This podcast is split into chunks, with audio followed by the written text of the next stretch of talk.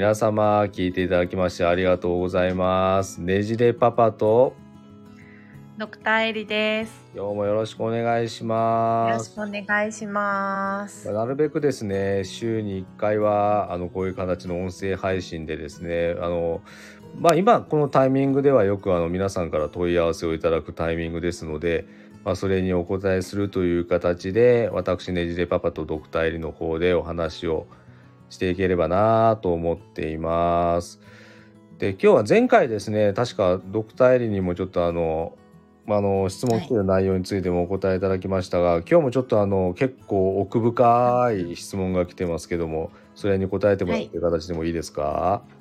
わかりました。ちょっとあの今回聞いていただく方のためにちょっと概要だけお伝えさせていただこうと思うんですけどもこれですね、まだうちの子はちっちゃいんで相当先の話になるかと思うんですけどちょっと高校生への声かけの仕方っていうテーマでですね、うんうん。ちょっとあのリクエストをいただいていましてで高校生の娘さんがいるようなんですけどやっぱりあの、まあ、親としての立場であんまりこう指示しないように、まあ、自立してほしいなということで、あのいろいろとアプローチをかけてらっしゃるみたいなんですけれども、まあ、あのそのお子さんが朝はなかなか起きれないとかあのテストの前とかですねやっぱりまあこれ往々にしてあるかもしれないですけどやっぱりこう目の前のこういろんな欲望に負けてしまって勉強しなかったりとか、まあ、それで後悔をその子自身がすることも多いみたいでちょっとあのいろいろと親御さんの立場でも本当大丈夫なのかなっていうことをいろいろとお思いになられてるみたいなんですね。うんうん。であのいろいろ優しくこうやっぱりあの寄り添うという一環で声かけとかされてるみたいなんですけどまあそういうのでやってはいるものの、まあ、親としての葛藤もあるかもしれないんですけどねやっぱりなんとか高校生までなったんで自分の意思でなんとか勉強とか、まあ、学校とかでの対応とかも考えてほしいなと思ってるみたいなんですけどちょっとそのあたりであのじもう結構高校生までなってるけど本当にこのままでいいのかな？不安になることがあるけどどうしようかなっていうのでお悩みになられてるみたいなんですよ。なるほど。はい。まあ、ドクターリの見解としてどうですかね？こういうのってやっぱりいろいろと往々にしてありそうなものなのか。よくありますね。ありますやっぱり。あのーえっとそうですねあの朝起きられないべんあのーお母さんに声かけてよって、うんまあ、お子さんの方からリクエストがあってね親御さんの方としても自分が声かけないと遅刻しちゃうわけですからね。そうそうそうそう。うん、単位大丈夫かしらってなるし。そうそうそうもうもうそれがないと元も子もないみたいな。ねえ、うん。指出し食らったらどうしようとかなるし。いや不安ですよ。うん私もその立場になったら成績下がる下がるといけないからって思うし、うん。うんうん、で親御さんとしても、まあ、リクエスト通りに声かけないといけないかなって思う一方で、うん、高校生なのにいつまで親の手を借りてるんだこの子はっていう不安ですよね。そうなんです、うん。自立っていうところが一つやっぱり言葉にも出てましたんで、やっぱ親御さんとしてもそこ結構こだわってらっしゃるんだろうなとは思うんですよね。ひ心配ですよね。うん、うんうん、でこの心配なお子さんに対する、えーとまあ、どういった声かけをしていったらいいかってことですね。そうですねまあ声かけ、まあ、アプローチですよねこれ多分いろいろ悩まれてるケース他にもいるケースも多いんじゃないかなと思ったりはするんですよね。うんうんうんまああのいろんなタイプがあると思うんですよ。うん、まあ、だからその100人いれば100人100通りの最適解ってあると思うので、まあ今私がここからのお話しすることがお子さんにとって最適かどうかはわからないんですけど、まあ今私の中でお話聞いてて浮かんだ状況でちょっと考えを進めていきますとはいはい。うんとまず基本的にそのお子さんの気持ちってどんなんかなって今お話聞きながらお親御さんの心配な気持ちってすごい分かったんですよね。うん。うん、でお子さんどんな気持ちでいるんだろうなっていうのを今思ってて、うんうんうん、でおそらくお子さんはえっ、とまあこ高校生思春期のお子さんなのでう、ん。うん。まあ思春期のテーマってあの自立と依存なんですよね。あ反抗期というか反抗期のテーマって自立と依存なんですよそね。うか、そうか、そうか。うんうん、なので、えっとそれは両者あるんですようん。常に。で今すごいそのお母さんに、えっと依存してる状態ってことは一方で自立したいなっていう気持ちも本当はくすぶってるはずなんですよね。うーん。うん、だけどなんかそれをそこに目を向けにくいだから反抗期がまだ来ていないのか。うん。ちょっと反抗期が遅れていらっしゃるのかもしれないですよね。まずそこはなんでだっていうところも気になるんですけど、はいだから、あの、ちょっとその、なんていうんですかね、ちょっと精神的に幼いっていうと失礼かもしれないけどう、ん。うん、なんかちょっとこう、なんていうんですかね、ちょっとそこら辺の反抗期が遅く来てるお子さんなのかもしれないし、う。うんんで、それで反抗期が遅く来ているお子さんに、いきなり無理やりこう自立の方に促しちゃうと、当然、なんでお母さん私のこと分かってくれないってなっちゃうし、うーん。うん、あのーでも一方で、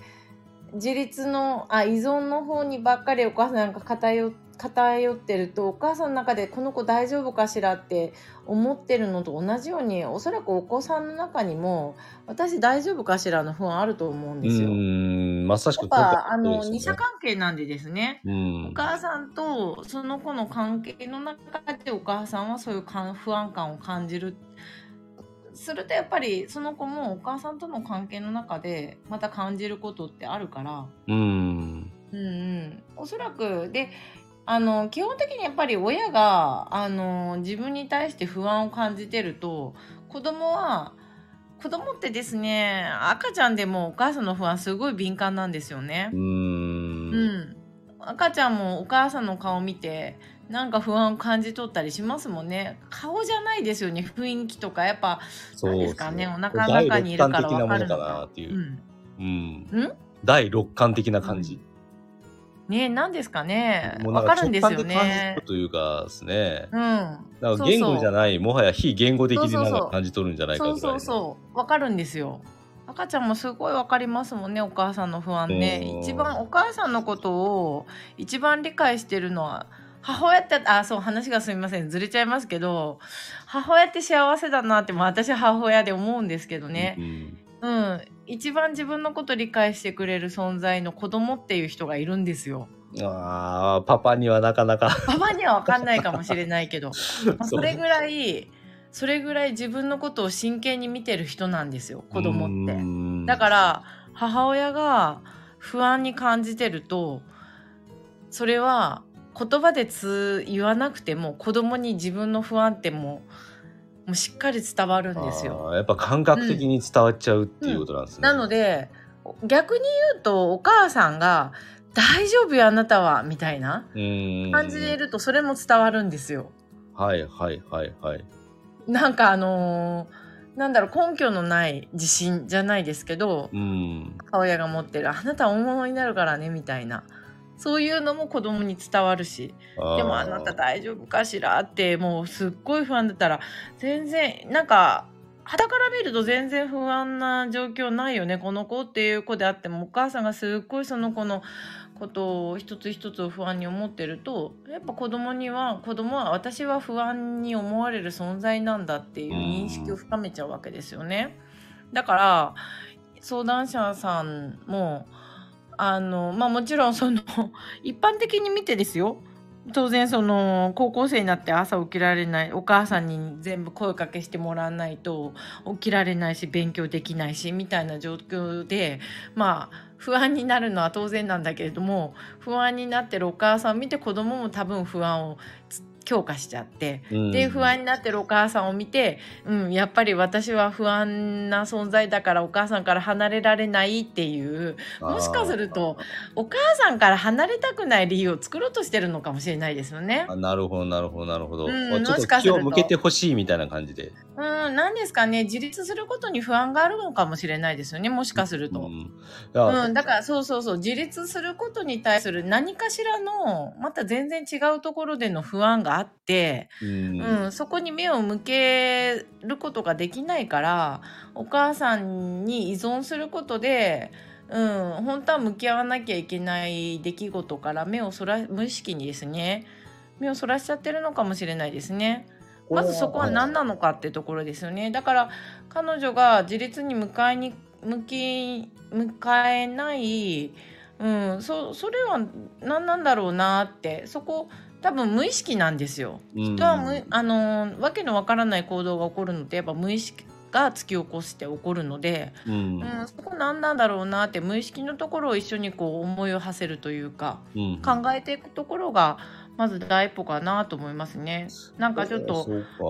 詳しいお話がわからないから、あれですけど、ね、あのいろいろうん、なんか依存せざるを得ない状況の背景に、うん、自立できない理由っていうのがその子なんかあるんじゃないかなって思いますね。そこ何なんだろうって考えてるとこれまで意識してなかった何かっていうのが見えてくるんじゃないかなと思います。あ俺興味深いとこなんですけどねだとしたら、うん、自立を促すようにするタイミングっていうのはまあ、今回、まあ、あの話があったケースどころはちょっとまだ早いかもしれないっていうわけじゃないですか。うんうん、逆に言ったらやっぱりなんか自分からこうなんか先ほどあのドクターエレが言ってた反抗してくるとかやっぱり私は私でみたいになったところがやっぱりこう自立を促すポイントだったりするとかそういうのってあったりするんですか？だから自立を促すっていうよりもまずこの子はなんで自立に向かわない向かえないんだろうなっていう気持ちで、うん、焦って不安になると、うん、余計にその子も自立に向かえないので、うんうんうん、大丈夫よって気持ちにななれないのは何でだろうってご自身の中で思っていくとその子の問題が見えてくるんじゃないかなってちょっと思うんですよね。もしかしたらあの相談者の様からねあの詳しくお話聞けてないから、うんうん、語られてないところに何かあるのかなと思うんですけどね。うん、でそこの部分で多分お子さんも不安になってるとこだと思うから思い切ってそこ共有してみるといいんじゃないかなと思うんです。あなるほど、うんあのでその時にですねこれあなたの問題じゃないみたいな言い方じゃなくて、うん、うん、あ私ここのところがねなんかあの心配なんだっていう感じですかね。私はこう思うんだけどってあなたどう思うかしらみたいな感じで、うん、まずその問題を共有するっていうのが第一歩かな。でその上でもしそういうのがないんだったらもう思い切ってあの大丈夫よあなたはっていうスタンスで、うん、お母さんがあのスイッチ入れて大丈夫よこの子はっていうもうなんて言うんですかね女優ですね。演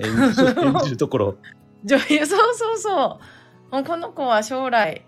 もう大物にな大物になる人だからみたいななんかこういう経験を経てすっごい変身するのよこの子はみたいな、うん、なんか、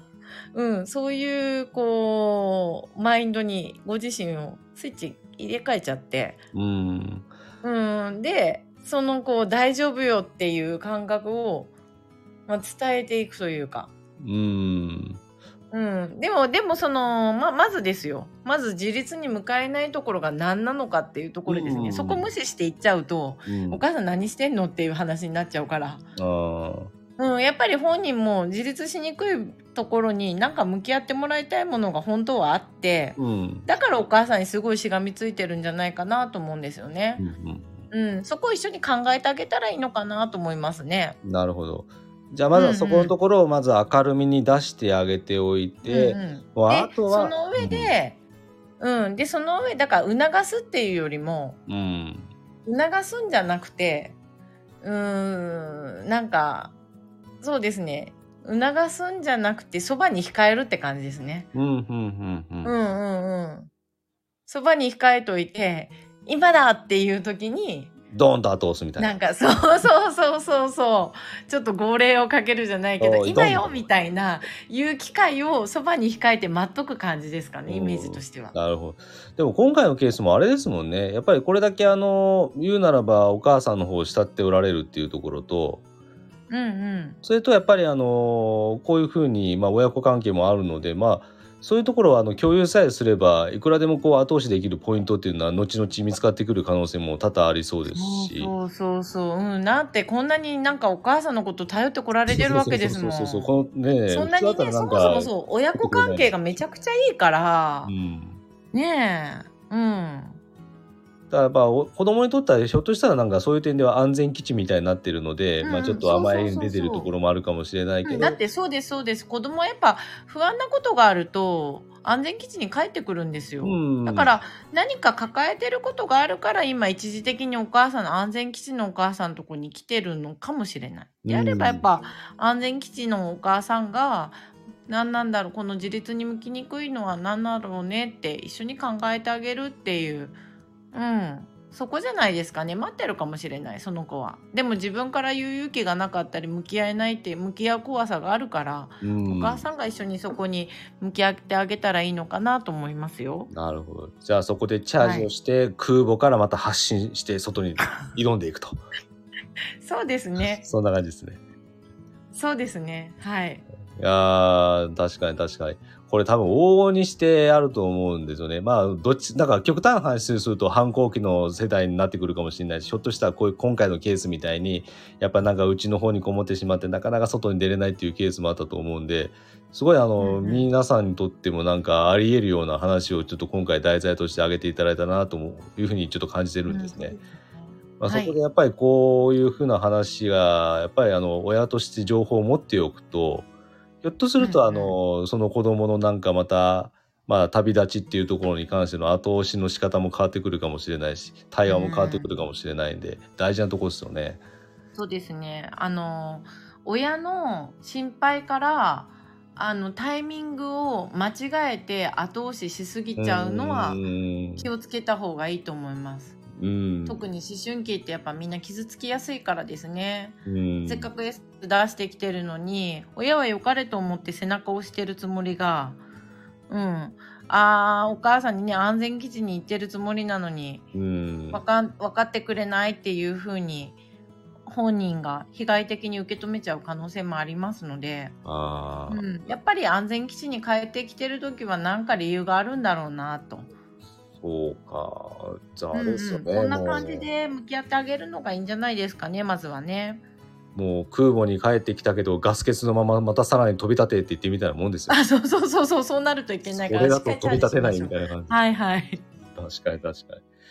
だでやっぱ。子供のうちはねいっぱい失敗した方がいいからですね親が、うん。うんうん、親があのフォローできるうちに、うん、だからそこでいろいろ問題が明るみになったらなったで、ああ、今だったからよかったねっていう感じで、うん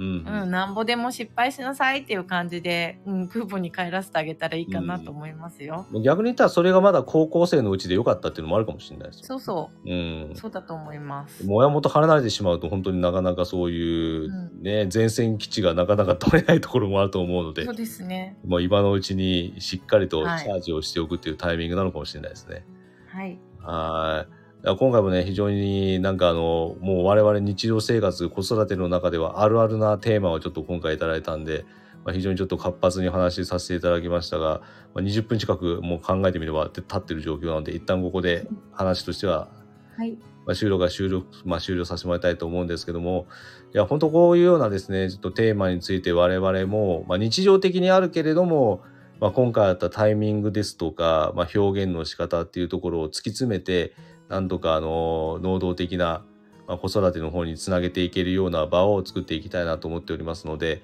またそのですね、あのコミュニティに関しては概要欄の方に記載させていただきますので、ぜひあのご興味のある方がいらっしゃれば覗いていただければありがたいなと思っています。今日もですね、ちょっといろいろとそういう話をさせていただきましたが、まあ、ドクターよりまたまた問い合わせが来ましたら、この2人で対応していきましょう。はい、よろしくお願いします。はい、じゃあちょっととりあえず今回はここで一旦終了させていただきたいと思います。今日も聞いていただきましてありがとうございます。また次回ありがとうございました。よろしくお願いいたします。